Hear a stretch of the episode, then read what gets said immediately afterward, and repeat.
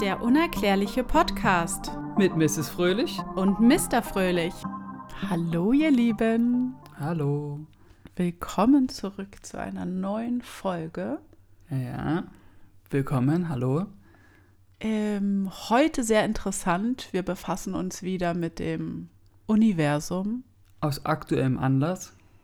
Dazu kommst du dann noch später. Oh Gott, ich habe mich darüber jetzt aber nicht so informiert. Ich habe hab- nur von diesem besagten Foto Ach so, ja. erfahren, was wir auch auf unseren Social Media Kanälen dann posten werden. Dann könnte ich das mal angucken. Ja. Was ist denn das heutige Thema? Das Thema heute, ähm, ich muss äh, ehrlicherweise zugeben, meine Notizen sind schon ein bisschen älter.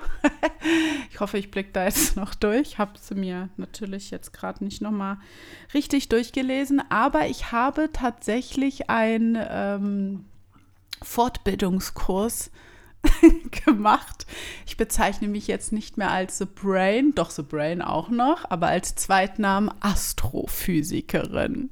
Ja, okay, Leute. Wir beschäftigen uns heute, meine lieben Zuhörer, mit dem Thema, wie ist das Leben entstanden? Ja, kleiner Spoiler für dich. Das Thema schwarze Löcher, und ich gib's jetzt vorab, sind verantwortlich für das Leben im Universum. Kriegst du mal an. Da Ich ist die dachte- erste Kinnlade runtergefallen. Ja, danke. Bitte. Wusstest du das? Na, selbstverständlich nicht. Okay. Zu Beginn möchten wir äh, die Warnung wieder aussprechen. Ne? Wir sind hier keine Profis, Wissenschaftler, hast du nicht gesehen. Wir sind einfach zwei Menschen, die das Glück haben, auch noch verheiratet zu sein, die sich aus dem Hobby heraus damit befassen, mit allen möglichen Themen, die unerklärlich sind und darüber quatschen wir in unserem Podcast. Und es ist übrigens ein Themenvorschlag gewesen. Von zwei, glaube Ja. ich. Insgesamt. Also sehr, sehr, sehr, sehr komplex. das Universum ist ja, ne, ist ja Ich nicht bin mal gerade sehr nicht, kom gespannt. nicht komplex. Bin mal sehr gespannt auf den Vortrag, den jetzt Mrs. Fröhlich gehalten wird. Ja, ich, äh, es war natürlich ein Scherz. Ich habe keine Fortbildung gemacht in Astrophysik. Das wäre auch ein bisschen zu krass. Vor allen Dingen, weil Ähm. ich Freitag die Umfrage gemacht habe Ja.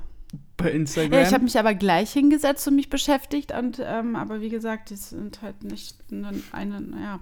An Naja, mal gucken. Ich lese einfach meine Stichpunkte runter und dann war's das. naja, so ist es ja auch nicht. Nein. An unsere liebe Facebook-Gemeinde auch, die ich habe, das ist wahrscheinlich nur mein eigenes Problem, das kennst du ja bei mir. Ich habe das Problem oder den Gedanken, dass die sich so ein bisschen außen vor fühlen. Weil Oh, Nee. was? Ja, ja, weil das Problem ist nur, das liegt nicht an, an, an mir, sondern du kannst halt auf Facebook, kannst du nicht so eine Story machen mit Umfrage und sowas. so, ich würde ja. das ja voll gerne machen und wissen, was, was die wollen oder Ideen und keine Ahnung was und abstimmen. Es geht nicht. Ja. Und wenn ich da immer eine Hä, Frage kann man bei stelle. Facebook jetzt nicht auch Stories machen? Ja, ja, aber du kannst dann nur einfach Text, Bild und Video fertig. Du kannst ja nicht irgendwie so wie bei Instagram sagen, hier ist eine Umfrage, votet oder äh, ja, nein oder Ka- Themenvorschlag. Kann man da nicht auf die Stories auch antworten? Nee. Ach so. Ich bin raus mit dem ganzen technischen Kram heutzutage. Ich glaube, bin zu alt dafür. auf die Story antworten. Also Jetzt hast du mich auf eine Idee gemacht. Ja, du Ich- kannst ja eine Story bei Facebook posten, habt ihr Themenvorschläge und dann können die Leute doch bestimmt darauf antworten und einen Themenvorschlag senden. das werden wir in Zukunft herausfinden. Ah, das wäre eine richtige Blamage, wenn das jetzt gehen würde. Für dich. Nee. Doch. So, also. Gut, mal wir, los. wir legen einfach los. Also das äh, Universum hat jetzt hier äh, kein zweites The Brain hervorgebracht. Mr. Fröhlich ist halt. Du bist Mrs. Stephen Fröhlich Hawking. Ähm, ich wäre tatsächlich doch lieber Sheldon Cooper. Na, dann schieß mal los, Mrs. Okay. Fröhlich Cooper. So, schwarze Löcher. Mhm. Die sind ähm, ganz schön weit von der Erde entfernt. Habe ich mir fast gedacht. Also so ähm, circa kann man sagen, dass ein schwarzes Loch so 30.000 Lichtjahre von der Erde entfernt ist. Also ja, ich, ich fange jetzt nicht an, hier alle möglichen äh, Fachbegriffe aus der Astrophysik zu erklären. Wie gesagt, wir schneiden Themen an. Ne? Ähm, schwarze Löcher verschlingen unheimliche Mengen an Materie. Also das ist wie so eine Art schwarzer Punkt und um diesen schwarzen Punkt herum ist ein gelber, wie so eine Art Feuerkreis oder so. Und es dreht sich und dadurch verschlingt es alles Mögliche, was es so irgendwie einfangen kann aus dem Universum. Verschlingt oder verbrennt? Verschlingt.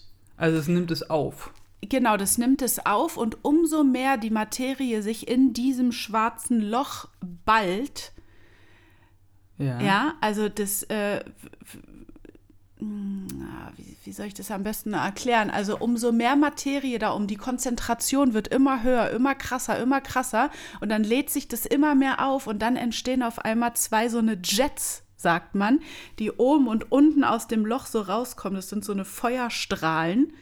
Ja. Und die schießen dann diese ganze konzentrierte Materie ins Weltall.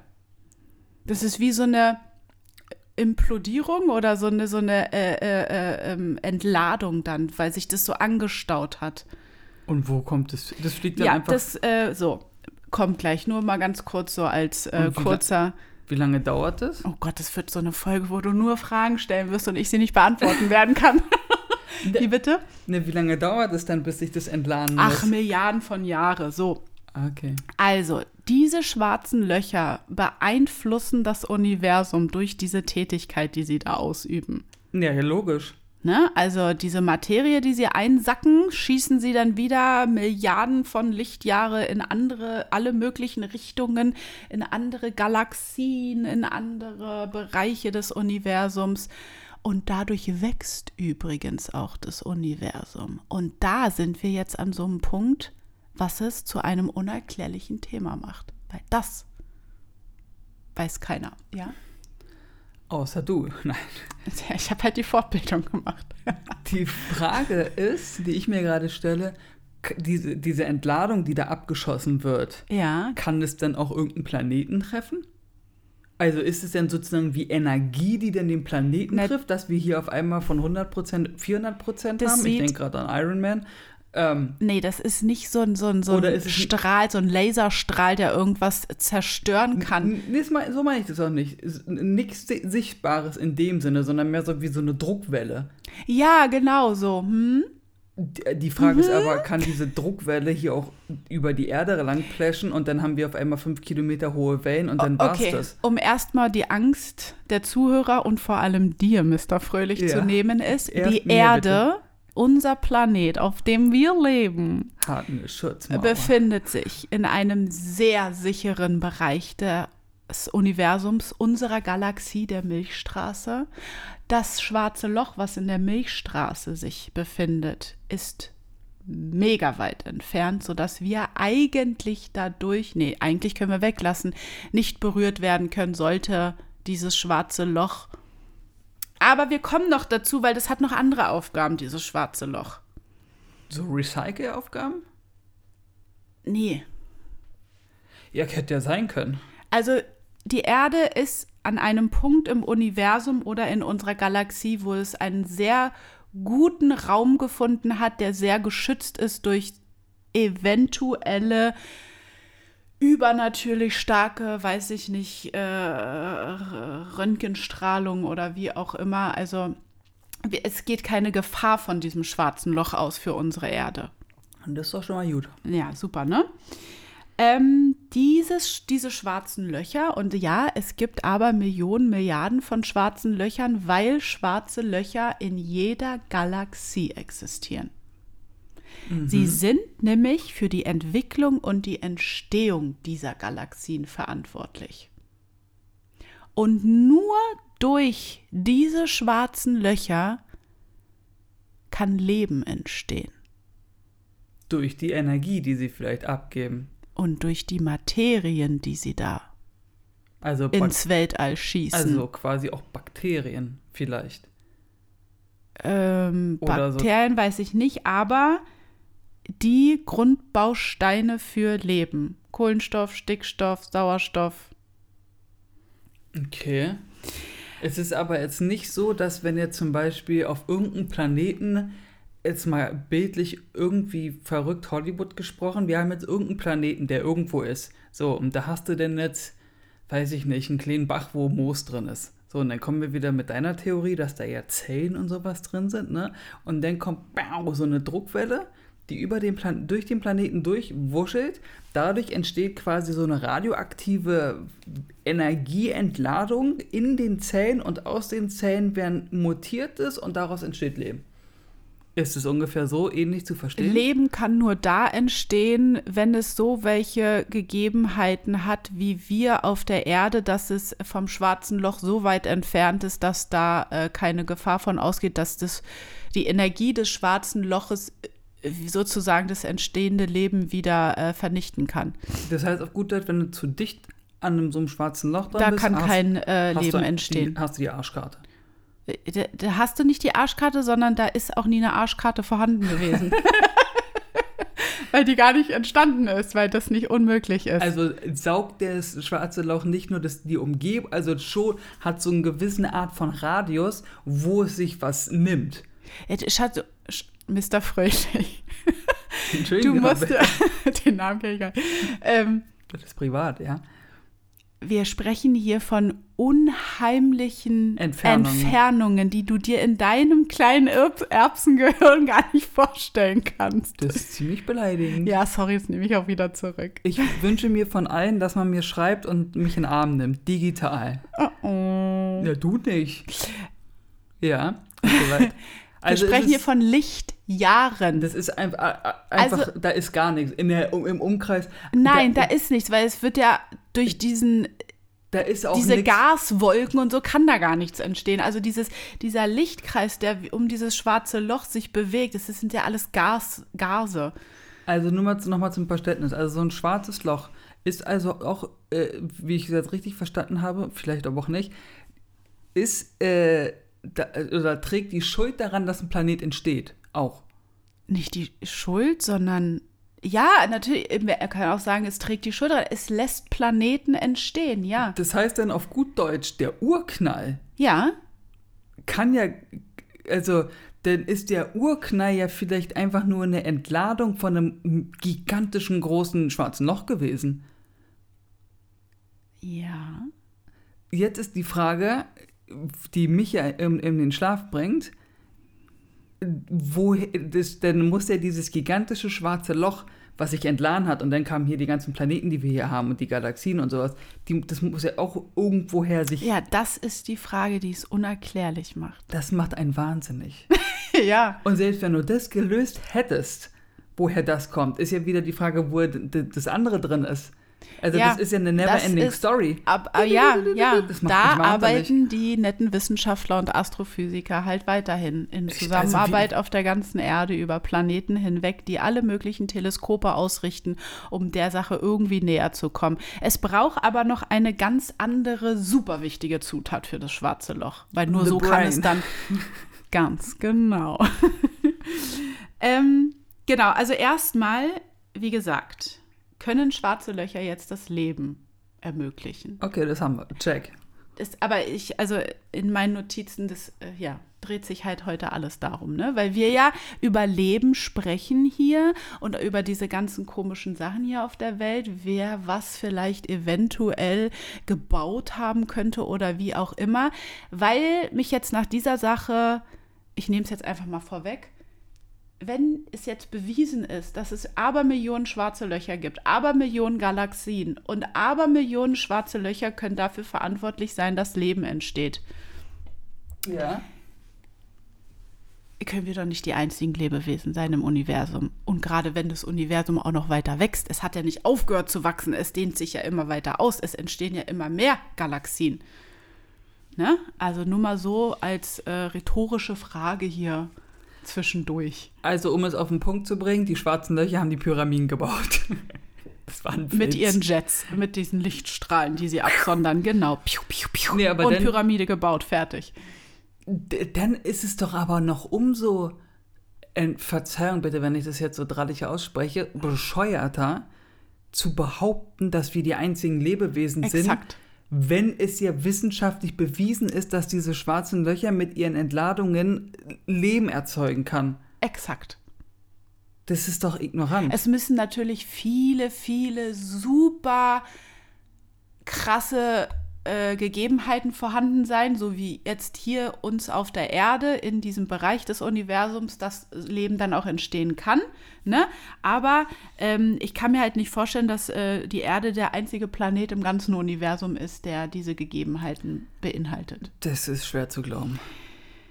Also, es äh, war jetzt so, dass ähm, man sich überlegt hat, okay, also umso weiter ein schwarzes Loch von der Erde entfernt ist, sprich in anderen Galaxien, ähm, umso mehr Lichtjahre es von der Erde entfernt ist, umso energiereicher und krasser auf gut Deutsch gesagt sind diese schwarzen Löcher.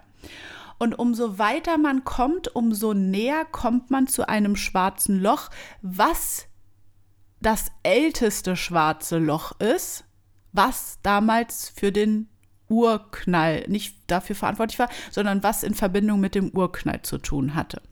Jetzt haben die schlauen Menschen sich auf der Erde natürlich Gedanken darüber gemacht, wie können wir Bilder einfangen von schwarzen Löchern oder überhaupt ein Bild von einem schwarzen Loch einfangen, was ja auch in den letzten, weiß ich nicht, zehn Jahren erst passiert ist, dass man da äh, überhaupt Möglichkeiten hat, weil einzelne Teleskope einfach zu klein sind und nicht weit genug reichen. Dann haben äh, sich ein paar schlaue Köpfe zusammengesetzt und sich überlegt, wir bauen einfach ein Teleskop aus mehreren Teleskopen verbinden die miteinander und können somit mehr weiter funken oder wie auch immer, keine Ahnung, um halt ein Bild von einem schwarzen Loch, was super weit weg entfernt ist, zu bekommen. Und das hat man ja hinbekommen, ne? Das hat man tatsächlich hinbekommen. Könnt ihr gerne auf unseren Social Media. Und zwar haben gucken. sich Nord-Südamerika, Europa, ich glaube aus der Antarktis auch irgendwie, hat man mehrere Teleskope miteinander verbunden und die stehen ja auch aus unterschiedlichen, äh, in unterschiedlichen Winkeln zueinander und so. Und das hat man irgendwie verbunden. Fragt mich nicht wie, keine Ahnung, müsst ihr nachlesen. Was dann eine eine Größe sozusagen entwickelt hat durch diese Vernetzung, was ungefähr der, der Größe der gesamten Erde äh, entspricht, dieses Teleskop, was das für eine Leistung hat. Somit kann es ja super weit weg ins Universum äh, teleskopieren. Mhm. Und man hat ein ja, für die Wissenschaft ein unglaubliches Bild gefunden von einem schwarzen Loch und zwar aus dem Sternbild der Jungfrau. Ja, Mr. Fröhlich? Äh, die ist dann wohl keine Jungfrau jetzt mehr. Ho, ho, ho. Oh mein Gott. Ja, der war, war ein bisschen schwach schon. Warte, ich wollte nur sagen, was die Frage, die ich mir gerade stelle, wie kannst du, also woher wussten die, dass da das ist? Das schwarze Loch? Na, ähm, die haben halt auf gut, die suchen halt seit Jahren nach schwarzen Löchern. Und, und warum sind sie sich sicher, dass es jetzt ein schwarzes Loch ist? Ähm, weil das bestimmte Merkmale aufweist, dass es ein schwarzes Loch ist. Und woher wissen die genau, was es für Merkmale also, Verstehst du, was ich meine? Ja. So, du kannst da nicht da sitzen und sagen, okay, alles klar, Leute, also so ein schwarzes Loch macht folgendes. Ja, wer weiß, alles an. Ja, aber wer weiß, was, ob ein schwarzes Loch überhaupt schwarzes Loch heißt. Das ist ja wieder eine, eine Nennung von Menschen. Ja, das ist ja Und logisch. die haben das halt irgendwie untersucht und da gibt es halt bestimmte Abläufe und die haben das halt schwarzes Loch genannt und haben halt aus ihrem menschlichen äh, Wissensintelligenzstand halt Rückschlüsse gezogen auf die ganzen physikalischen Verbundenheiten mit ähm, Materie mit. Ich erzähle jetzt einfach erstmal weiter. Warte, ich habe noch eine Frage. Ja. Bewegt sich so ein schwarzes Loch auch oder bleibt es starr, wo es ist? Ist es starr an einem Punkt. Aber um dieses Loch herum sind ja Gase, die sich bewegen, die es dann so aussehen lassen, als ob so ein schwarzes Loch sich ähm, im Kreis bewegt. Also es wandert nicht, sondern es bleibt auf Nein, der Stelle. Nein, in der Galaxie ist es an einem Punkt. Und die Frage ist, kann ein schwarzes Loch auch ein anderes schwarzes Loch aufsaugen? Oder sind die dazu zu weit entfernt? Ja, Okay, noch eine Frage. Also du musst dir vorstellen, unsere Milchstraße Ja. ist ja, das kannst du dir ja gar nicht vorstellen, wie groß die ist. Nee. Und da existiert ein schwarzes Loch. Dann gibt es noch das Sternbild, eine andere Galaxie, äh, Jungfrau, wo es mehrere Galaxien sind, äh, glaube ich, in dem Sternbild der Jungfrau. Und die haben halt alle schwarze Löcher. Aber das ist halt, äh, so weit sind die voneinander entfernt, dass die gar nicht, äh, sich nicht berühren können. Nein. Kann ein schwarzes Loch auch sterben, wenn es keine Materie, also wenn es in dem, in der Galaxie, wo es ist, Alles austrocknet auf, sozusagen? aufgesaugt hat und einfach nichts mehr da ist es sozusagen verhungert. Das wird nicht passieren, weil schwarze Löcher funktionieren, indem Sterne sterben. Und dann in der Sternstaub durch die Galaxis schwebt. Diese Gase von der Explosion eines Sternes, einer Supernova, nennt man das. Also so wie der Stern Endor. Und der saugt diese ganzen Materie ein und äh, ist das Triebwerk für ein schwarzes Loch. Also Okay. eigentlich, äh, wenn man sagt, wir entstehen aus Sternstaub, Kommst, ist es nicht ganz unwahr. uh, kommst du denn noch dazu, wie so ein schwarzes Loch entsteht? Ja, kann sein. Lass mich doch erstmal erst mal weiter Ja, erzählen. wie fühlt sich das an, wenn man so eine Frage gestellt So. bekommt? Also, in diesem Sternbild der Jungfrau, da sind wir stehen geblieben, Ja. gibt es eine Ansammlung von Galaxien. Und in dieser Mitte ist dieses schwarze Loch. Und das haben die gefunden. M87 oder irgendwie sowas. Der Name. Ja, Kennen die die so? Ich verstehe mal diese Namen. M87 3.9 AB 74.9. Das sind immer so eine komischen Namen. Das sind wahrscheinlich irgendwelche Koordinatennamen. So, und dieses Teleskop hat jetzt halt, wie gesagt, ähm, Radiowellen erfasst in diesem Bereich, die sich aufeinander gelagert haben. Und die haben dann durch Zusammenführen dieser verschiedenen gelagerten Radiowellen dann ein Bild entstehen lassen. Jetzt fragt mich nicht, wie ein Teleskop funktioniert. Ich weiß es nicht. Möchte ich gar nicht fragen. Nur hier als äh, kurzen äh, Input für, naja. Auf jeden Fall hat es zwei Jahre gebraucht, dass es zu einem Bild, zu einem klaren Bild gekommen ist, weil du musst ja dann diese ganzen Informationen, die dieses Teleskop einfängt, irgendwie in einen super krassen Computer reinmachen, der unheimliche Datenmengen verarbeiten kann, der irgendwelche krassen Berechnungen macht und dann entstand ein, und ich mache jetzt Anführungsstrichen, klares Bild. Ich finde, also ja, für die Astrophysiker ist es ein klares Bild natürlich, aber es ist halt ein schwarzer Punkt, wo irgendwie so eine Art Sonnenuntergang verschleierter Ring drumherum ist. Ne? So. Äh, Ja. und dieses Bild zeigt halt Dass ein es kurz schwarzes- ein schwarzes Loch, was 6,5 Milliarden äh, dicke Masse hat wie die Sonne oder irgendwie sowas. Oh Gott, ich kann meine eigenen Notizen nicht mehr ent. Äh, naja, auf jeden Fall ist halt wie so eine Art Feuerring äh, äh, darauf zu sehen. Und in der Mitte ist halt in ist halt dieses, dieser schwarze Punkt und das ist das Loch. Und ähm, dieser Feuerring bewirkt halt, so wie wir jetzt eigentlich schon besprochen haben, dass halt Gase eingefangen werden, die drehen sich, werden in dieses Loch reingesogen und dann wieder sozusagen auch wieder irgendwie natürlich herauskatapultiert und dann erscheint es wie so ein Leuchtring. Also wie dieser Mechanismus funktioniert, keine Ahnung. Da musst du dir mal ein Video angucken, kannst du bei YouTube sehen. Haben die ja re- rekonstruiert. Also das hat sozusagen einen Eingang und einen Ausgang. Ja, es ist, oder es ist nach oben und unten hin offen sozusagen. Und dann geht es irgendwo durch. ja.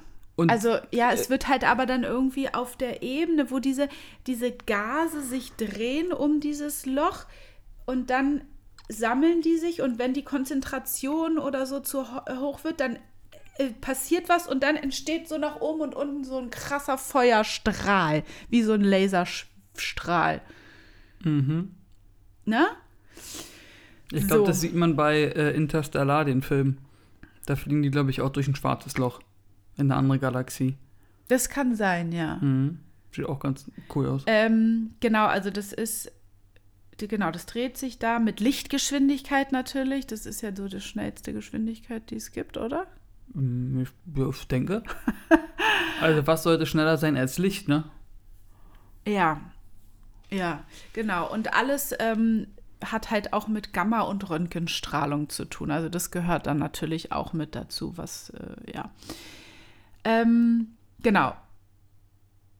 Es gibt, äh, wie gesagt, unterschiedlich große, dicke, funktionierende schwarze Löcher, die alle eine unterschiedliche Energie natürlich haben. Und wie ich schon sagte, welche, die am weitesten von uns entfernt sind, sind halt die, die am ältesten sind, die am stärksten sind, weil sich sowas ja über Milliarden von Jahre irgendwie auch aufbaut und dicker wird. Also die sammeln ja auch äh, Energie, musst du dir vorstellen. Wir, Ja. ähm, also irgendwo hat ja mal dieser Urknall äh, stattgefunden, ne? Und wenn ich sage, das Universum dehnt sich aus, das dehnt sich immer weiter aus, es dehnt sich immer weiter aus, es entstehen immer mehr Sterne und umso mehr Sterne halt äh, sterben, umso mehr Sternenstaub entsteht, umso mehr Materie wurde irgendwie freigegeben, die von den schwarzen Löchern eingesogen wurde, die wo sich immer mehr konzentrieren, die diese Jets, diese Lichtstrahle explodieren, die dann wiederum die Materie weiter ausbreiten, weil sie diese ganzen Materie, Staubpartikel weiter wegschießen und dann sich da wieder neue Galaxien, neue Sterne und wie auch immer bilden. Aber wie jetzt so ein Stern äh, geboren wird oder so ein schwarzes Loch entsteht, das kann man halt, weiß man halt nicht. Also wie dehnt sich das Universum aus, da sind die Menschen noch nicht dran. Deswegen kann man es halt nicht richtig erklären. Vor allen Dingen, weil es ja auch unendlich sein soll. Wie kann etwas Unendliches Na, unser menschlicher, ja, unser menschlicher Verstand, genau, kann das einfach nicht ergreifen. Weil wir wissen ja nicht, was unendlich ist. Wir können uns das ja nicht richtig vorstellen. Wir wissen ja nicht, unendlich heißt ja, es gibt nirgendwo eine Wand, eine Tür, ein Fenster oder ein. Also deswegen können wir gar nicht sagen, wie groß das Universum auch ist, weil wir unendlich weit können wir ja nicht gucken. Ach, wir sind so eine kleinen Krümel im Universum. Ähm, genau. So, genau, unterschiedliche Energie. Äh, dir mehr Sterne als ähm, ja, auch es gibt halt auch ganz kleine schwarze Löcher, ne? Genau, und halt, wenn Sterne explodieren oder sterben, wie man das auch anders nennt, dann bezeichnet man das ja so als Supernova und ähm, das ähm, lässt dann halt diese schwarzen Löcher in dem Sinne entstehen, weil dieser Sternenstaub durch die Gegend wandert und die Materie und die Gamma- und Röntgenstrahlung und weiß was ich alles halt zusammenkommt und dann dieses diese Bewegung von den Gasen verursacht und sich das dann alles ballt und dann wird es, ne? Vielleicht, ähm, ja, so. Dann gibt es in Hawaii ein Teleskop, was auf einem Berg steht, in Hawaii, auf Hawaii, ähm, was einen Durchmesser von acht Metern hat. Okay. Also du weißt ja, wie so Teleskope aussehen, ne? Yep. Diese runde Schüssel, wo, ja. Yep. So, und dieses Teleskop sucht auch nach schwarzen Löchern. Also die Menschen sind dauerhaft daran, äh, ja, weitere schwarze Löcher zu finden. Also das, was sie da in der ähm, Jungfrau gefunden. Das äh, ist einmalig. Das war eine absolute Sensation, dass sie so ein klares Bild hinbekommen haben. Aber man kann halt, wenn man jetzt so, weiß ich nicht, äh, so ein Bild von einem Weltraum sieht, kennst du ja so ein schwarzer äh, Bildausschnitt, wo so lauter helle Punkte sind und dann berechnen die das und da, wo es besonders hell ist oder wie auch immer, schauen sie dann, ob das ein schwarzes Loch ist. Mm, genau. Und je weiter sie halt sehen können, umso mehr können sie halt in die Vergangenheit gucken. Umso mehr schwarze Löcher sehen sie, die alt sind und super krass äh, energetisch aufgeladen sind. Warum auch immer, weil, also na, ist ja egal. Der, weißt du, was ein geiler Plan wäre an der Stelle? wenn die so energiereich sind, diese schwarzen Löcher, dass man irgendeine Möglichkeit entwickeln würde, diese Energie zu nutzen, damit wir hier Strom und sowas haben können. Weißt du, was ich meine? Ja. Dass du das sozusagen. Aber naja, aber gucke mal, du musst ja mal überlegen, wenn jetzt ein Objekt ein Lichtjahr von uns entfernt ist, dann ist das ja ein Objekt, was vor einem Jahr so aussah. Ja. Dann weißt du ja gar nicht mehr, wie es jetzt arbeitet, weil es ja nicht zeitaktuell ist. Du gehst ja sozusagen ein Jahr in die Vergangenheit zurück. Ja. Wie soll man denn dann Energie? Es dauert ja ewig, bis diese Energie ankommt. Stell dir mal vor, das ist jetzt 50 Lichtjahre von der Erde entfernt. Ja. Äh, Die Frage ist, also wenn wir, wenn wir es noch nicht mal gebacken kriegen, bis zum Mars zu fliegen, dann wird das mit einem schwarzen Loch auch ein bisschen So. schwierig. Genau, und äh, diese Teles dieses Teleskop hat halt ähm, auch schwarze Löcher gefunden, die äh, oder Objekte gefunden, die 10 Milliarden Jahre zurückliegen. Krass, wie man sowas berechnen kann, denn, ne? Ja, ja kein äh, menschlicher Kopf kann das berechnen.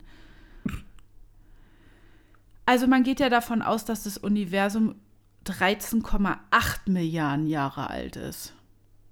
Und jetzt überleg mal, 13,8 Milliarden Jahre. Ja. Das sind 13,8 Lichtjahre von der Erde entfernt. Wie weit wir vom äh, Urknall entfernt leben. Wie weit wir vom Urknall abgeschossen wurden. Wir wurden richtig weit weggekickt. Nein. Wir, Außenseiter. sind- wir sind doch nicht vom Urknall abgekickt worden. Das liegen ja Milliarden von Galaxien zwischen dem Urknall und uns.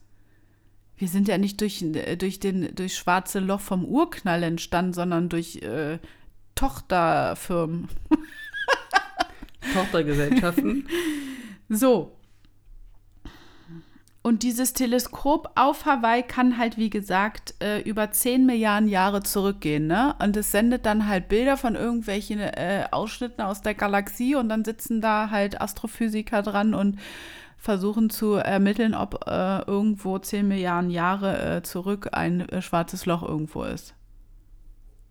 Das ist doch crazy, was ist das für eine Arbeit? Ich wollte gerade sagen, du kannst ja nicht morgens aufstehen und sagen, geil, ich gucke heute einfach mir schwarz an und hoffe, dass ich da irgendwas Glänzendes sehe. Ja. Und zwar finden die das nicht nur glänzend, es ist gut, dass du das ansprichst. Ja, ähm, ich bin schlau.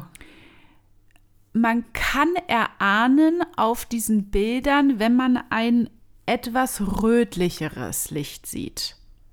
Dann könnte die Annahme bestätigt sein, dass das ein schwarzes Loch ist. Das ist ein rötliches Licht, also das soll dann so dieses Gas, was da um das schwarze Loch halt, ne? Das erscheint wohl ein bisschen rötlich. Und es hat tatsächlich schon mal bis zu 150 Tage gedauert, bis man so einen Quasar nennt sich das, dieses rötliche Lichterscheinung, gefunden hat. Was dann bestätigt wurde, dass es 12,9 Milliarden Jahre von der Erde entfernt ist. Und da willst du mir sagen, dass wenn man 12,9 Milliarden Jahre durch Galaxien durchguckt, dass da niemand anderes ist? In dieser Zeit meinst du? Weil Ja. sich da nichts anderes entwickelt hat. Ja. Ich sage Wer ja, sagt denn, dass es nicht irgendwo Existenz gibt, die 8 Milliarden Jahre von der Erde entfernt ist, die schon seit 8 Milliarden Jahren leben und uns hier sich angucken. Und so weit entwickelt sind, dass die durch 8 Milliarden Jahre durch äh, Lichtjahre durchfliegen können, ja. Und Big Brother live haben. Das finde ich halt so crazy, ne? Es ist nicht nur, dass so eine gewisse Entfernung ist, sondern du gehst hier halt auch durch Zeiten durch, indem du 8 Milliarden Jahre dich bewegst. Ja, wobei ich da auch mal ge gesehen habe oder gelesen habe, so einen Bericht, ähm, da ging es auch um das, also so um, nicht um Zeitreisen, nur im Sinne von, wenn du halt jetzt zum Beispiel, keine Ahnung, wenn du jetzt so und so viele Jahre in eine andere Galaxie guckst oder so, ist es soll angeblich denn quasi leben auf unserer, sind auf unserer Erde noch die Dinosaurier für die. Ja. Weil es so weit entfernt ist. Ja. Nur da habe ich mit einem äh, Freund gesprochen, mit Marc, und er meinte, so funktioniert es aber nicht. Nee, Das ist, da, da also gab es war ja die Ar- Erde noch gar nicht. da war der Artikel, den ich gelesen habe, halt Quatsch. Also das ist nicht so, nur weil du jetzt irgendwie, keine Ahnung, wie viel x Jahre in die, in die, in die Zukunft blickst oder in die Vergangenheit, dass es dann hier auf uns, auf der Erde dann noch die Dinosaurier sind oder so. Also das ist sozusagen in dem Zeitraum Ach, das ist so ein Hollywood-Ding wahrscheinlich. so ein Hollywood. Also ja. so funktioniert es nicht. Nee, das glaube ich auch nicht. Jetzt, also nach den ganzen Ja, ja, so funktioniert das nicht. Ich finde es äh, sehr verwirrend. Es ist Es faszinierend und kann ja, interessant. wenn man sich jetzt wie so eine Art ähm, Zeitstrahl vorstellt, also so ein Lineal, und dann sagt man, okay, bei der 0 ist halt der Urknall, bei der 3 ist halt irgendeine Galaxie mit einem super krassen schwarzen Loch, bei der 6 ist schon wieder eine Galaxie mit einem etwas weniger krasseren schwarzen Loch und dann sind wir irgendwo auf der, weiß ich nicht, 50 oder so. Wer sagt denn nicht, dass es nach der Erde, dass wir jetzt schon bei das Universum schon bei 70 ist und es da schon auch wieder ein zufälliger Planet sich entwickelt hat, der halt Leben erzeugen kann.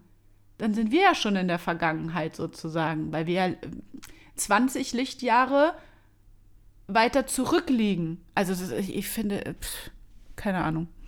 Ja, Ist doch crazy. ist verwirrend. Deswegen Ja. ist Zeitreisen wahrscheinlich auch so ein kompliziertes Ding. Ja. Als, äh, wobei wir ja, äh, es gibt ja dieses Philadelphia-Projekt, ne? Das machen wir irgendwann ja auch noch mal richtig intensiv. Da Ja. haben sie ja auch sowas probiert, Ja. quasi. Na, auf jeden Fall hat dieses Hawaii-Teleskop, wie gesagt, ein Objekt gefunden, was 12,9 Milliarden Lichtjahre von der Erde entfernt ist, also was kurz nach Beginn des Universums da war. Relativ, ja. Das Universum soll 13,8 Milliarden Jahre alt sein. Ja, ja. Haben Menschen berechnet, also wer weiß. Eben. Wir sind voll die Menschenhasser hier. So. Ähm, Mhm. Jetzt, jetzt kurze Pause. wir sind gleich zurück nach der kurzen Werbung. Dieses Ja.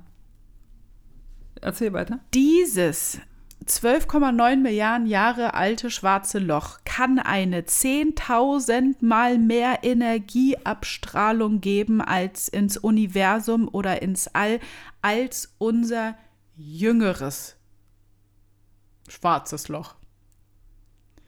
Also quasi das Küken. Also man, ich stelle mir das halt so vor, dass die, die in der Nähe, es hört sich in, in der Nähe, in Anführungsstrichen, dieses äh, ähm, Urknalls liegen, von innen heraus nach außen auch immer mehr Energie geben und sich dadurch das Universum auch ausbreiten kann, weil es von innen heraus immer wieder gedrückt wird, dass es sich auch weiter ausbreitet.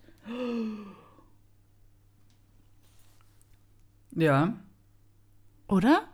Dass nicht nur aus einer neueren Galaxie sich das Universum herausbreitet, sondern dass man sich das so vorstellt wie eine Pflanze, die wächst. Die entsteht ja. Oder wie eine Badewanne, die mit Wasser gefüllt ist. Genau. Das wird immer mehr von innen, also aus dem, genau, Umso größer das wird, umso mehr drückt das, das weiter raus. aus, genau. Weil die ja eine unheimliche Energie haben, die, die so weit entfernt sind. Die, haben, haben die dann eine gr Weil- größere Energie als die Sonne?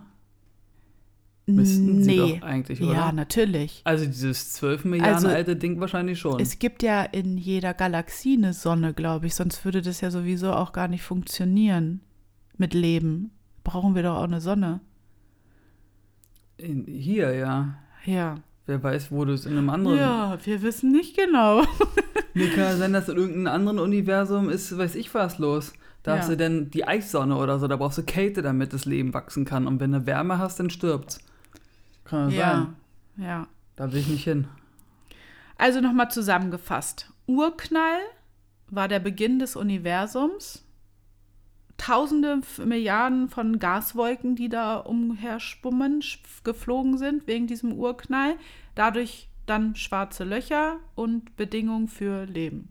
Musst du dir mal reinziehen, wie optisch das gewesen sein muss, wenn man sich das dann angucken hätte können. Weil im, im Weltall hast du ja kein Geräusch. Weil der, der Schall ja nicht zurückkommen kann, Ja, weil der ja nichts ist. ja, Das heißt, dass wenn da ja was explodiert als Beispiel, dann ist es ja lautlos, ja. weil er, wie gesagt, der Schall nicht zurückfallen kann. Hm.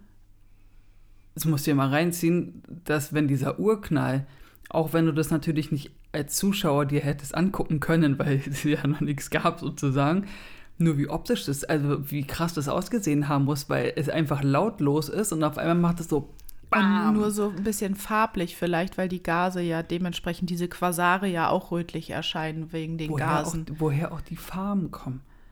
ja, Das, das hat halt was mit den Elementen und so zu tun. Ja, und woher kommen die Elemente, verstehst du? Das ist eine never-ending Story. Eine never-ending Story. Und sowas kannst dir ja mal YouTube-Videos über den Urknall angucken. Sieht schon krass aus, ne? Auch wenn so ganz viele Sterne explodieren und sterben, wie krass das aussieht. Also das ist, ja. da ist es einfach nur zum wahnsinnig werden. Deswegen denke ich darüber echt wenig nach, ne? Weil ich sonst nicht einschlafen kann. Also ich meistens habe ich so eine Gedanken beim Einschlafen und dann merke ich, dass ich dann immer länger wach bleibe, weil ich mir denn das ist du wir, du hast halt immer so viele Fragen. Ja. Dann gibt es auch noch eine andere Teleskopanlage in Chile, die ist 5000 Meter hoch. Da stehen so gleich auf einem Fleck ganz viele äh, Teleskope. Das ist auch die größte Teleskopanlage der Erde. Und ähm, das ist halt ein super guter Standpunkt, äh, Standort, weil das da sehr trockene Luft ist. Und äh, es gibt 300 wolkenfreie Nächte in diesem Gebiet. Sprich, diese ganzen Teleskope haben halt die besten Voraussetzungen dafür, dass sie da ihre Arbeit leisten können. Deswegen sollte man da auch immer einen Hut tragen, weil, weil du sonst mega Sonnenbrand kriegst. Ah ja. Da ist ja, das, okay. da ist ja die, die hier UV-Licht ganz stark und also Ja, okay. da, da sieht, äh, ich war ja nur in Peru und Bo- Bolivien, da ist es ja ähnlich. Das, das, da ist es ja auch sehr dünn alles und ich hatte ja auch sofort am ersten Tag Nacken verbrannt und alles. Da siehst du auch, dass, also die Wolken sehen da halt auch anders aus. Das sieht alles viel kontrastreicher aus und sowas, viel schärfer alles. Es ist nicht so blurry, also so, so weich gezeichnet, so unscharf die Wolken, weil wenn du dir hier die Wolken bei uns anguckst, sehen die ja immer so milchig aus und dort sehen die halt so richtig, die sehen halt aus wie so eine Fototapete, die sehen so ein bisschen unecht aus, weil die halt so gestochen scharf sind. Falls ihr da mal hinreisen solltet, dann guckt euch die Wolken an. Ich habe das immer den ganzen Tag, ich fand das immer mega. Weil es halt so, es sieht extrem anders aus. Und deswegen ist es klar, dass du dann mit so einem, äh, ich wollte Trampolin sagen, mit so einem Teleskop kannst du natürlich dann besser gucken, ne? weil du ja klaren Himmel sozusagen hast. Mhm. Okay, Also so könnte ich mir das vorstellen. okay. Ja, kannst äh, aufhören, okay zu sagen. Okay, dann mache ich weiter. Mach mal.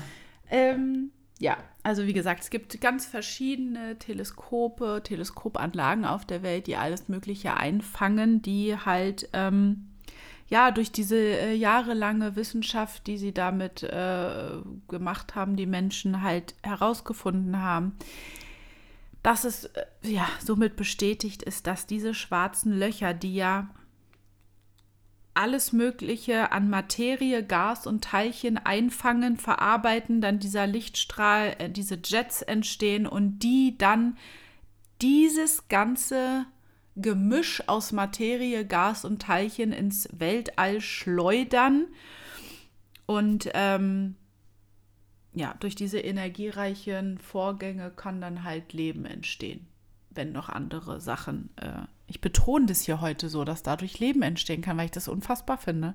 Du wiederholst dich auch ganz oft. So, es gab dann irgendwie noch so ein anderes äh, Experiment oder nicht Experiment, sondern äh, Test. Äh, da hat man irgendwie ein Flugzeug äh, mit einem Teleskop äh, losgeschickt. Ach so, ja. Ja, also in dem Flugzeug war ein Teleskop, damit man halt noch höher kommt als jetzt nur auf einem 5000 Meter hohen Berg oder sowas. Ja. Und ähm, da hat man auch ähm, äh, überprüfen wollen, ob was für chemische Elemente eigentlich im All sind, also oder ja in der Erdatmosphäre. Und man hat dann irgendwie äh, das Element Argon gefunden und das befindet sich halt also hier bei uns in der Erdatmosphäre und dieses Argon gibt es auch als chemisches also äh, Element im Weltall. und somit halt auch in den Galaxien. Und äh, das ist halt auch dann ein Beweis dafür gewesen, dass ähm, dadurch, dass es hier bei uns existiert und wir damit leben und es im Weltall ist, müsst, also, ne, ist es so ein Lebenselement. Okay. So Konzentration und sowas hat man halt gemessen irgendwie. okay. Ja, es, ich weiß nicht.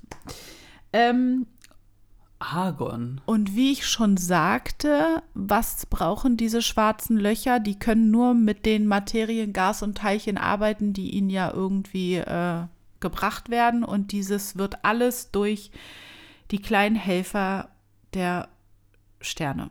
Also die Sterne, wenn Sterne sterben, Sterne explodieren, nennt man das Supernova. Und die setzen diese Materie, diese Gase, diese Teilchen, alles Mögliche, was dann halt auch so irgendwie im Weltraum ist, frei. Die zersprengen in Staub, was dann das schwarze Loch einfängt und verarbeitet. Also äh, sind wir aus Sternenstaub.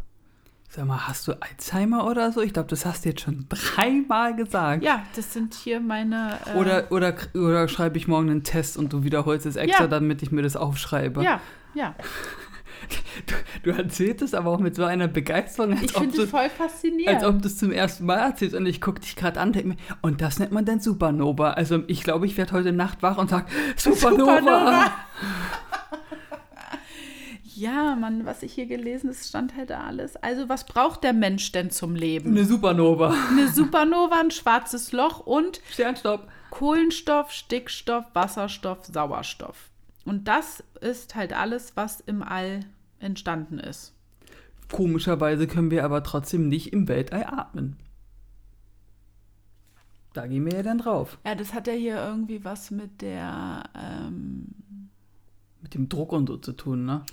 na hier und auch mit diesem, wie heißt denn das nochmal? Oh Gott. Supernova. Naja, um die Erde ist doch dieses Schutzdingsbums da irgendwie. Die Atmosphäre. ja, Ja. irgendwie. Ja, deswegen. Und das ist halt so die Sache, ne? Deswegen kann nicht überall irgendwie Leben entstehen, sondern es müssen auch gewisse Zustände herrschen, dass dann überhaupt Leben entstehen kann. So, so eine Schutzmauer, also eine Ja. unsichtbare quasi. Ja, genau. Okay. Ähm, ja. Und ähm, Ja.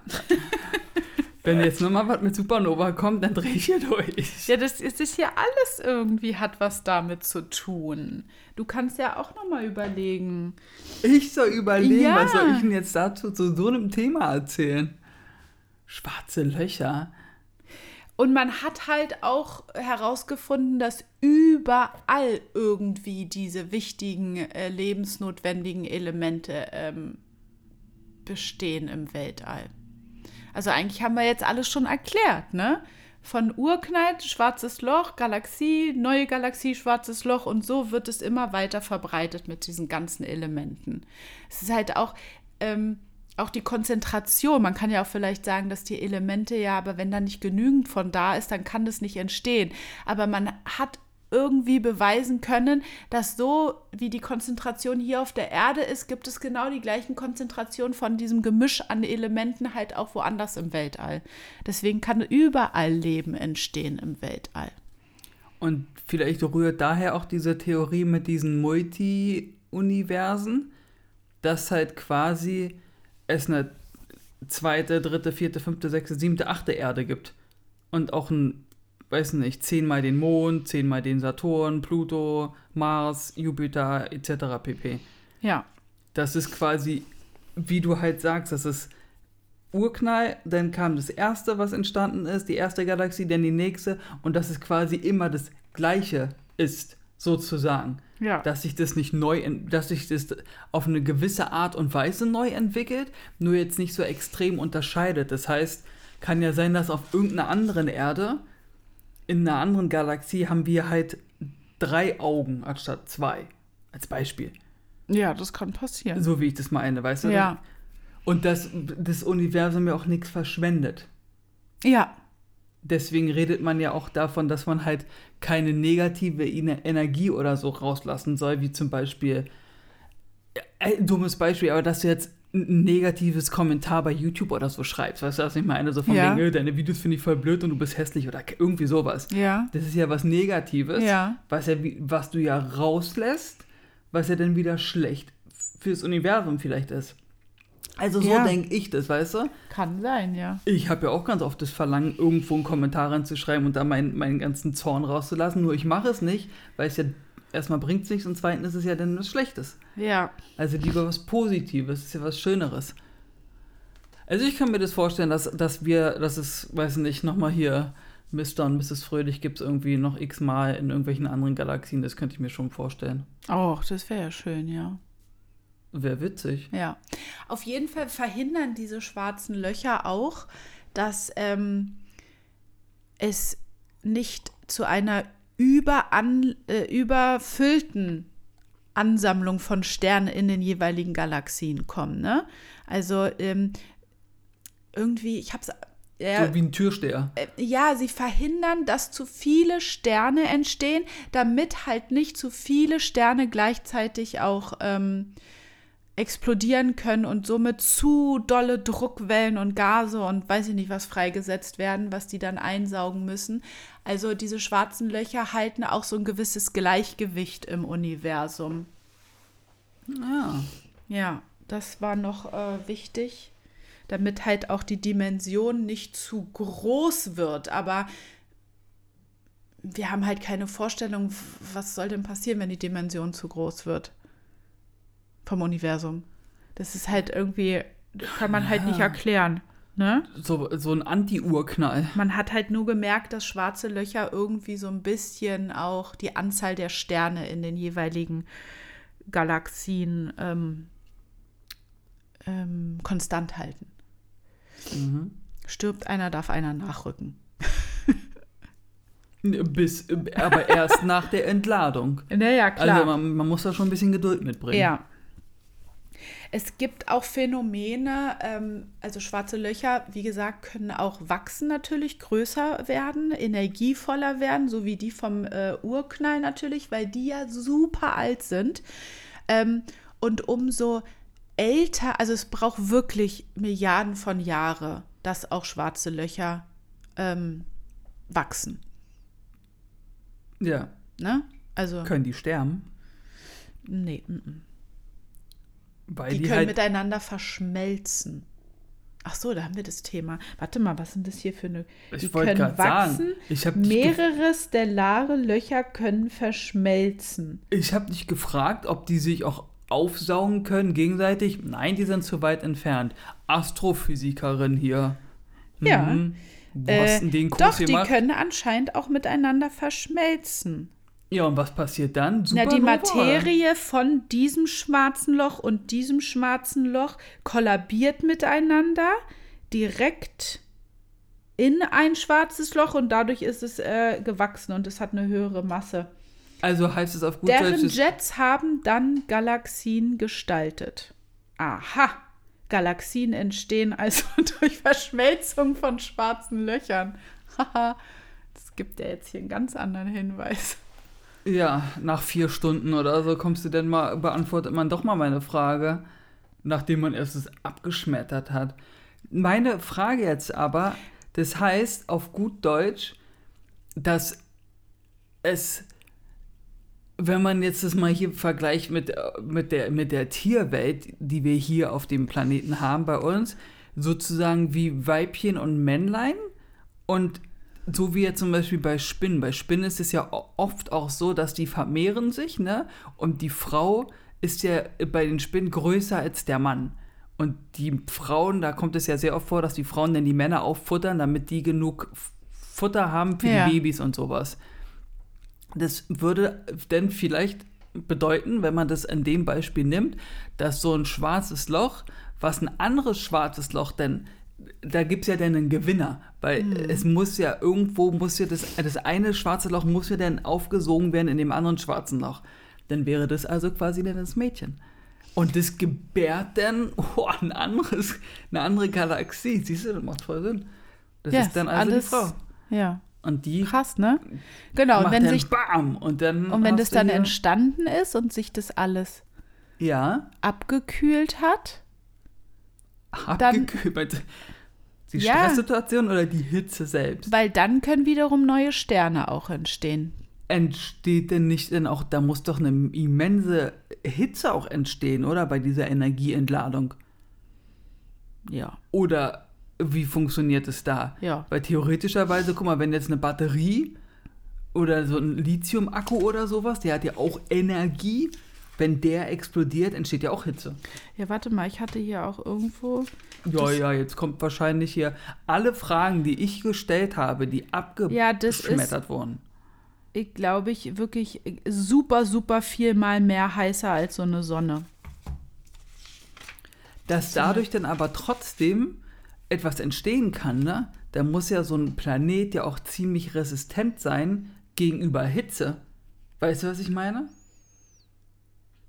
Ja. Dann ist es doch wiederum Das ist doch hier mit fraglich- unserem Ozon, oder? Ja, dann ist es doch wiederum fraglich, vielleicht entsteht es dadurch, dass durch diese immense Hitze wird in diesem Ozonschichtding bildet sich da drin erst der Planet oder der Stern, weißt du? Und Ja. dieser äußere, so wie wenn du irgendwas ganz heißen Granit oder sowas, da entsteht ja auch so eine gläserne Oberschicht Mhm. und darunter hast du ja erst das Gestein. Vielleicht ist es genau das Gleiche. Ja, aber vielleicht ist ja auch in einer anderen Galaxie, vielleicht kann auch Leben entstehen durch andere äh, äh, Ursachen. Also Ja, vielleicht ja. braucht es auf einem anderen Planeten, in einer anderen Galaxie, gar nicht das mit Ozon oder mit Erdatmosphäre oder so. Vielleicht ist, existiert da ja ein komplett anderes Leben, was andere Bedingungen braucht zum Leben. Das logisch, ja, ja, klar. Die Frage ist nur dann, wenn diese, die, dieser Jet da entsteht, diese Energieentladung, und da so eine Hitze ist, die ja muss ja he he äh, heißer sein als die von der Sonne, Ja, weil ja sonst die Sonne so ein schwarzes Loch verbrennen würde. ja. Ist denn, dürften wir doch eigentlich mega safe sein, dass das Ozon, das, die Ozonschicht, die wir haben, gar nichts, die Sonne kann da gar nichts anhaben. Weil wir, weil, weil der Ursprung ja ein viel heißerer ist Ja. als die Sonne. Ja. Ja, ich, keine Ahnung. Boah, wir, haben, wir haben einfach Physik gelöst, Leute. Es könnte auch natürlich alles maximal falsch sein, was ich gerade gesagt habe. Nur das sind so meine Gedankengänge, die ich gerade habe. Vielleicht sind die auch nicht so falsch. Ja. Also haben wir, haben wir da draußen einen Physiker, der uns vielleicht helfen kann? Genau, das ist halt alles ein Prozess, wenn Leben entsteht von Milliarden von Jahren und aber und halt auch ähm, das Universum durch dieses Spiel Sternexplosion, schwarze Löcher, heiß kalt, so wie du gerade sagtest, ne? Irgendwie Supernova. so. Äh, das ist ja Stern, ja. Du bist jetzt The Brain und Supernova. hey. Ja. Hast du noch mehr? Ach genau, ähm, nur noch mal dazu äh, zu der Frage am Anfang, ob jetzt Gefahr für uns besteht von unserem schwarzen Loch aus, was bei uns in der Milchstraße existiert. Ja. Nein, es besteht keine Gefahr. Dieses schwarze Loch ist zu weit entfernt von der Erde und auch selbst die Jets von diesem schwarzen Loch sind ähm, einfach, die, die würden nicht hier an uns herankommen. Wir sind wirklich in einer sehr guten Position. das haben die Wissenschaftler halt so, ja. Ja, hattest du auch schon gesagt? Wir finden Ja. schön, dass du es zum Abschluss nochmal sagst. Das Na finden wir ganz toll. Ja, Ja, gut, ganz ehrlich, was sollen die Wissenschaftler denn bitte auch anderes sagen? Als ob sie jetzt sagen, äh, Leute, passt mal auf, wir haben jetzt dieses schwarze Loch entdeckt. Wir wollten euch nur mal davon in Kenntnis setzen, dass sollte sich das Ding entladen, sind wir am Arsch. Das würden die ja nicht machen. Die würden sagen, pff, Leute, wir sind so weit entfernt. Alles gut. Macht euch einen schönen Tag am Strand und bis morgen. ja, das ist, äh, stimmt schon. Aber weißt du, wie ich meine? Im sie Endeffekt noch- wissen sie es doch auch gar nicht. Nee, sie können es auch tatsächlich in unserem Fall äh, nicht hundertprozentig wissen, weil, warum, du musst jetzt mal überlegen, warum konnten die ein, ein Bild von einem schwarzen Loch aus der Jungfrau sichtbar machen? Aber warum gibt es denn kein Bild vom schwarzen Loch aus unserer Milchstraße? Weil, jetzt kommt die Antwort, das eine sehr aktive Region wohl ist. Da, wo viele Sterne um dieses schwarze Loch kreisen und ähm, der Jet von dem schwarzen Loch anscheinend, also den können die nicht sehen, deswegen können die das auch nicht richtig ablichten. Äh, äh, ähm, äh. Und die Theorie ist, dass wir uns auf einer geraden Winkel, wie auch immer, Position befinden von der Erde aus, die auch von allen Positionen von der Erde aus so ist, dass wir genau in dieses schwarze Loch in den Jet reingucken und dadurch irgendwie die Kontrasthebung davon nicht möglich ist, dass wir erkennen können, dass es jetzt dieser Jet ist oder dieses Loch. Also ist der Winkel wir gucken schlecht. Genau, genau, der Winkel. Also wir sehen nicht, dass es so quasi Nee. senkrecht steht, dass du diesen Jet sehen könntest oder diesen Schweif, der da rum ist, diese Ja. Gase, sondern wir sind halt so, dass du halt genau in den Jet ins Loch reingucken, ja. Deswegen erkennen wir es nicht. Und es ist keine Kontrastabbildung. Aber guck mal, wenn du, jetzt, wenn du jetzt einen Ring hast, oh, ich krieg meinen Ring gerade nicht ab. Wenn du jetzt einen Ring hast, dann kannst du noch hier den Rand sehen und du kannst so den Rand sehen. Ja, Also ist das Quatsch. Und auch wenn ich so mache und auch wenn ich so mache, also du kannst immer irgendwie, du kannst immer den Rand sehen. Ja. Es sei denn, du hast diesen Schweif oder diese Gasdings ist nicht ringförmig. Vielleicht unterscheiden die sich ja auch optisch, die schwarzen Löcher. Ja, klar, kann auch sein. Wir, wir, wir haben ja jetzt noch nicht so viele detailgenaue oder gut Und sichtbare Bilder von schwarzen Löchern. Und das schwarze Loch ist einfach schwarz. Also du musst dir das so vorstellen, du hast einen Sternenhimmel als Beispiel und in die, mitten in diesem Sternenhimmel hast du einfach so ein schwarzes, so einen schwarzen Punkt, so einen großen schwarzen Punkt. Nee, den schwarzen Punkt kannst du nicht sehen, weil ähm, das Universum ja im Endeffekt auch dunkel ist. Du kannst nur die Gase sehen, die eine Farbe absondern. Diesen Quasar, dieses rötliche. Da muss doch aber auch irgendwas passieren, dass du diese Farben sehen kannst. Da muss ja eine chemische Reaktion stattfinden. das die ganze Zeit. Ja, naja, ja. Im Sinne von, da muss ja auch irgendwas abgegeben werden, dass da was entsteht. Weil das ist doch genauso wie mit Feuer. Feuer kann in einem Vakuum gar nicht existieren. Weil es, ja, es braucht ja Sauerstoff, es braucht ja dies, das, jenes. Das heißt, so ein Schwarz ist doch an sich selbst. Muss ja was abgeben, damit dieser Schweif entstehen kann, diese Gase. Also im, im übertragenen Sinne muss ja so ein schwarzes Loch ja auch so eine Art Planet sein oder Stern Ja, wo Masse ist und diese Masse gibt ja dann was ab, damit diese Gaswolke entsteht. Das ist Ja. ganz schön verwirrend. das ist auf jeden Fall sehr es ist, verwirrend. Es ist sau interessant, nur es ist auch, da kann sie dich ja totreden. Ja, und das sind halt auch viele, viele Rätsel, vor denen die Menschen noch stehen, die, ähm, Frag doch mal die Außerirdischen hier bei uns, die haben da bestimmt ein bisschen mehr Informationen noch. und wir blicken halt nicht alles aus dem Universum und ähm, man muss sich halt die Frage stellen, ist es jetzt halt wirklich zufällig alles passiert oder ist es doch irgendwo, ja, man kann es halt nicht erklären, wie dieser Ur, warum, wieso, weshalb.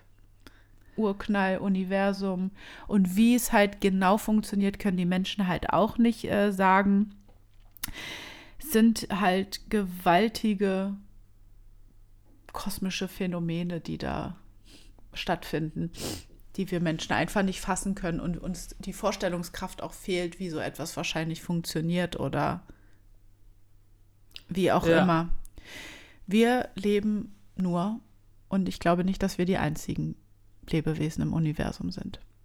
Genau. Das, das Ding ist ja auch, die Menschen, die uns zuhören, die sind ja, davon gehe ich jetzt einfach mal aus, auch der Meinung, dass wir nicht alleine hier sind.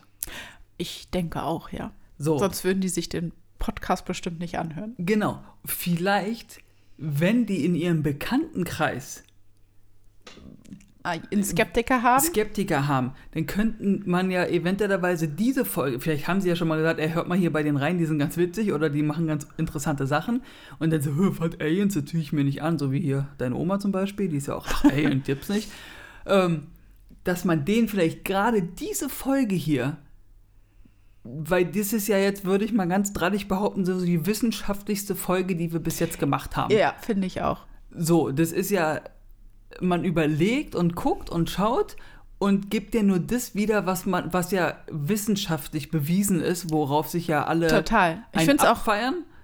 Und we- wenn wir sagen hier, weiß ich nicht, die Gizeh-Pyramide hatten keine Menschen gebaut, das geht gar nicht, dann heißt es, nein, die haben Seile genommen und dann wird es ja irgend, das Ding ist ja auch, es wird irgendwie erklärt und das soll richtig sein. Und damit habe ich ein Problem. Ja. Ich habe ein Problem damit, dass man irgendwie etwas erklären will und sagt, ja, guck mal, die haben es einfach so und so gemacht und denkt sich, Entschuldigung, wenn ich mich da jetzt in Rage rede, wenn ihr jetzt mal wirklich die Pyramiden von Gizeh benutzt, als Beispiel, nur die Cheops-Pyramide, wenn du dir die reinziehst und dann sagen die da alle, die haben da mit Seilen die Steine gezogen, diese weiß ich wie viele tausend Steine und diese Tonnen, die sie da benutzt haben, wo sind die ganzen Seile? Verstehst du, was ich meine? ja. Die sind verwittert. Ey, sowas verwittert doch nicht so lange. Und das Ganze, und die Bäume, Äh. die sie, warte, und die ganzen Bäume und alles sowas, die sie ja benutzt haben als Transportmittel, damit sie, sie die Steine über den, über den Sand ziehen können. Wo sind die ganzen Bäume? Ja, ich weiß schon, wie du das meinst, weil es muss Es ja irgendwo, die ganzen Hilfsmittel müssen ja auch irgendwo Die haben ja nicht hingebracht. Ja. So, Karl-Uwe, du bist heute für den Putzdienst zuständig. Hier ist eine Tonne, räum das mal alles weg. Das war ein durchorganisierter äh, Plan. So wie heute Häuser hochgezogen werden, wurden halt die Pyramiden hochgezogen. Guck Fertig. dir mal bitte die Schule hier bei uns an der Ecke an. Guck dir den Müll und den ganzen Rotz, der da überall jetzt in der Gegend liegt. Da siehst du, dass da was gemacht wurde. Müll gab es früher nicht. Nein. Zu Zeiten der Pyramide. Nein. Na gut, also, Ja. ähm, was haben wir gelernt? Wir haben gelernt Supernova, Supernova, Supernova. Ihr geht mit dem Wort Supernova raus. Lasst es euch auf die Stirn tätowieren. So, gut. Hast du Also- sehr schön erzählt. Ich fand es sehr interessant. Ich fand, am Anfang war ich sehr äh, begeistert. Und dann habe ich mich wiederholt. Dann hast du dich ein bisschen wiederholt. Das war jetzt Aber nicht gucke so mal, schlimm. durch Wiederholung festigt sich Das- was im Kopf. Wir haben was gelernt. Ich habe heute ein wissenschaftliches Thema ja, erläutert, ja. was ja wirklich bewiesen ist, was man erklären kann, was man mit äh, Naja, Argumenten stützen kann. es bleibt trotzdem unerklärlich. Deswegen haben alle, die unseren Podcast hören, Ja. die so drauf sind wie wir, Mhm. Na, die keine Wissenschaftler sind, die haben jetzt heute trotzdem gelernt, dass schwarze Löcher und Supernovas ja. für Leben verantwortlich sind. ja. Wusste ich vorher nicht, bevor ich mich mit dem Thema befasst habe. Nee, ich auch nicht. Siehst du, haben wir was gelernt. Ist doch Ja, schön. Bildungsauftrag. Ich habe heute The Brain alle Ehre gemacht. Und ob ich mich wiederholt habe oder nicht, ist mir egal. The Brain darf das. Genau. So, ihr Lieben. Dann verabschieden wir uns mit diesen Worten. Ähm, wir hoffen, euch geht's gut, bleibt gesund, habt eine schöne Fahrt, schlaft schön. Wir haben auch übrigens Menschen, die nachts Zeitungs austragen und uns nachts hören, wenn sie durch die Straßen fahren. Guckt in den Himmel, ihr seid von den Sternen. Guckt bitte auf die Straße und wenn ihr an der Ampel steht, dann könnt ihr in den Himmel gucken. Äh, nicht in den Himmel gucken und über die Straße gehen. Genau, immer aufpassen. Passt auf euch auf, bleibt gesund und bis zum nächsten Mal. Bye, bye.